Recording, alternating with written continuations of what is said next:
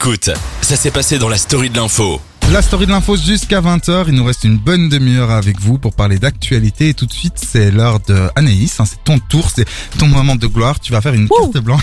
Ouh, Enfin, j'ai attendu toute ma vie. Tu me fais rire, pardon. c'est donc l'heure de la carte blanche et tu vas nous parler de la COP 26. On t'écoute. Bla bla bla, c'est comme ça que nous avons retenu le discours de Greta Thunberg. Ils ont eu 30 années de blabla et où cela a-t-il mené à lancer la militante suédoise invitée du sommet des jeunes sur le changement climatique organisé par les Nations Unies à Milan. Il n'y a pas de planète blé, de planète B, pardon. La a planète blé, on aimerait bien. Ouais. Il n'y a pas de planète blabla, blablabla, blablabla, économie verte, blabla, neutralité carbone en 2050, blabla, a-t-elle imité sous les applaudissements de 400 jeunes du monde entier. Et ça, c'était il y a un mois. C'est tout ce que nous entendons de la part de nos soi-disant dirigeants, des mots, des mots qui sonnent bien, mais qui n'en ont mené, aucun- n'ont mené à aucune action nos espoirs et nos rêves. Noyés dans leurs mots et leurs promesses creuses. Et c'est dans cette atmosphère qu'a démarré la COP26 le 1er novembre à Glasgow en Écosse et qui se finit vendredi. Ils sont 196 États membres pour cette 26e édition de la conférence des partis. Ils doivent discuter des changements climatiques et décider de la manière dont ils vont euh, les aborder et surtout les minimiser. La COP26 a de grands défis à relever étant donné les résultats décevants lors des précédentes conférences. D'abord, maintenir la hausse des températures vers plus 1,5 degré à l'horizon 2030, comme euh, convenu, initialement dans l'accord de Paris de la COP 20 2021, enfin COP 21 du coup. Ouais. On va pas du coup 2021 Non, parce qu'on y est. 2015, mais. 2015, oui, pardon, excuse-moi. Selon la dernière évaluation de l'ONU publiée à la mi-septembre, le Le Monde se dirige ainsi vers un réchauffement catastrophique de 2,7 degrés. Et pour arriver à un résultat en deçà de 2 degrés, une diminution euh, drastique des émissions de carbone sera nécessaire au cours de la décennie. Depuis euh, l'accord de Paris, les États signataires euh, devaient normalement être évalués tous les 5 ans sur les efforts fournis et euh, devaient présenter leurs nouvelles ambitions en matière de réduction des émissions de gaz à effet de serre. Et ça n'a pas été fait, fait- été fait pardon l'an Bah non, dernier bah non. euh, en raison du report. euh, Enfin, il y a eu un report en raison de la Ouais. pandémie. Euh, les États-Unis et l'Union européenne ont déjà donné hein, leurs ambitions, mais tous les pays ne l'ont pas fait. Euh, Il y a eu même un récent calcul des Nations Unies qui affirme que les efforts déployés pour chaque pays pour réduire ses émissions nationales soumis ne concernent que 49% des émissions globales. Donc en gros, il manque encore des pays participants pour au Ouais, c'est moins. ça. Donc euh, en faire fait, même chose, si quoi. les gens le faisaient, enfin ceux qui sont plus ou moins partants et qui Ouais. le faisaient entièrement fait que à 100%, ça fait 49%. que 49%. Et il y a un deuxième objectif, c'est le financement euh, climat. Déjà, il faut sortir l'argent aussi. Euh, les pays dits développés ont promis d'aider. euh, ça, c'était en 2009 à Copenhague euh, lors de la COP 15, d'aider les 100, euh, d'aider de 100 milliards euh, d'euros euh, les États en voie de développement à l'horizon 2020. Donc ça, c'était il y a un an. Ouais. Mais ça coince parce que l'OCDE a récemment publié son rapport avec les chiffres de 2019 et on avait encore un déficit d'environ 20 milliards de dollars. Euh, voilà, et ça c'était euh, un, un regret du responsable de la délégation belge que la RTBF rapportait. Donc l'objectif n'a pas été atteint. Et pourtant, les discussions lors de la COP26 tourneront autour d'un nouvel objectif de financement à partir de 2025. Donc il faudra aussi rassurer les, les pays en développement, sachant que ça fait 10 ans qu'ils n'ont pas su les payer. Et ils veulent en remettre encore plus. Euh, autre aspect qui n'a pas été tranché lors des COP précédentes, c'est les règles autour du marché du carbone. Et là encore, c'est un point très technique à résoudre à Glasgow. À Glasgow. Je vous passe Ouais. les détails parce que c'est compliqué.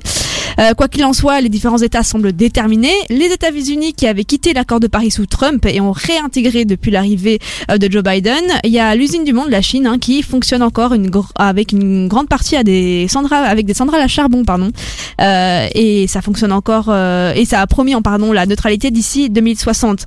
Euh, mais malgré ça, le président chinois Xi Jinping et son homologue russe Vladimir Poutine ne sont pas, euh, ne se sont pas rendus. Non, mais non, ils se sont pas rendus. Et en plus, euh, genre, c'est, enfin, 2060, ça me paraît loin. Ah, Ça me paraît loin. Ouais, ça c'est effectivement, euh, bah, on a 2060 et puis 2070 hein, pour l'Inde.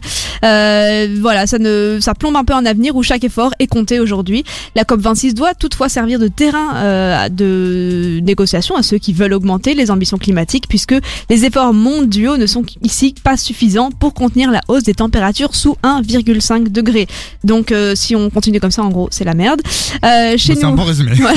Globalement, la. Euh, chez nous, le plan a été renforcé en décembre 2020. La réduction euh, des, gaz à, des gaz à effet de serre entre 90 et 2030 devait être d'au moins 55%. La neutralité carbone étant prévue pour le 2050, mais euh, on peut-on se présenter à la COP26 sur le climat à Glasgow sans engagement clair pour soutenir les pays en développement et rester crédibles sur la scène internationale? Eh bien non. Preuve en est, le gouvernement fédéral belge a fait ses comptes et a annoncé un soutien financier supplémentaire euh, de l'année 2022. Et ben en fait le problème aussi que la Belgique, c'est qu'elle se cache souvent hein, derrière sa complexité euh, qui est euh, sur les institutions, euh, les répartitions éparpillées entre Bah les ouais, ouais, compétences, etc. Pour excuser euh, les, les engagements qui sont décevants. La COP 26 n'est pas une COP comme les autres. Elle constitue une étape importante de la mise en œuvre de l'accord de Paris. Or on peut euh, espérer aboutir à un succès que seulement si les pays riches remplissent leur part du contrat, à commencer par honorer leurs engagements internationaux en matière, en matière de financement du climat. Et encore une fois, la Belgique ne peut pas se défiler. Ces catastrophes climatiques tuent, déplacent, affament et appauvrissent des millions de gens chaque année par ailleurs, alors que les typhons, sécheresses et ouragans se multiplient et s'intensifient, ils creusent également des inégalités internationales et freinent le développement de nombreux euh, pays à faible moyen revenu. Et évidemment, comme je l'ai dit, si les pays riches ne font rien, ça va continuer comme ça.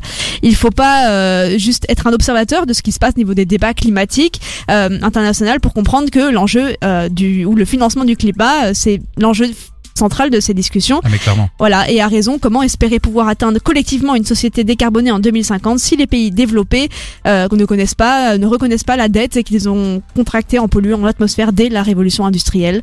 Comment espérer atteindre les objectifs climatiques sans donner des moyens aux pays en développement et respecter leurs engagements en matière de réduction des émissions? Sans justice climatique, les objectifs de l'accord de Paris ne pourront tout simplement pas être atteints. À ce stade, la Belgique n'a toujours pas de position commune sur euh, l'atteinte de ses objectifs climatiques et ne dispose toujours pas d'un engagement clair en matière de financement du climat. En gros, la Belgique est arrivée et a dit on n'a pas de plan. Or, la Belgique est non seulement septième au rang mondial des pays euh, ayant accumulé le plus de CO2 par habitant de bi- depuis 1850. Septième? Depuis attends, Septième. 1850. 1850. Ok, super. Mais elle est en outre une des plus mauvaises élèves de l'Union européenne en matière d'énergie renouvelable et d'efficacité C'est une énergétique. catastrophe. Pour Greta Thunberg, vu que j'ai commencé par elle, je termine par elle, la COP26 n'est même pas terminée, qu'elle la considère déjà comme un échec et qu'elle qualifie de festival du Nord de greenwashing. En attendant, ce sont les jeunes qui reprennent le flambeau et manifestent à travers le monde, étant donné que les dirigeants ne prennent pas de décisions assez radicales. Bah écoute, merci beaucoup Anaïs pour cette carte blanche qui me désespère. Donc Ouais. euh, un peu plus tard dans l'émission. Ceci étant dit, je, veux- je voudrais un peu nuancer. Euh, je pense que néanmoins, malgré si que rien potentiellement de concret ne soit fait, je pense que c'est important parce que pendant deux semaines, le monde a les, les yeux Ouais, rivés les yeux rivés sur sur cette problématique. Euh, donc, je pense que juste pour entre guillemets le, le, le message que ça peut renvoyer sur l'urgence climatique, c'est bien. Faut pas les arrêter, même si évidemment les décisions euh, à la fin ne sont pas euh, à la hauteur des espérances.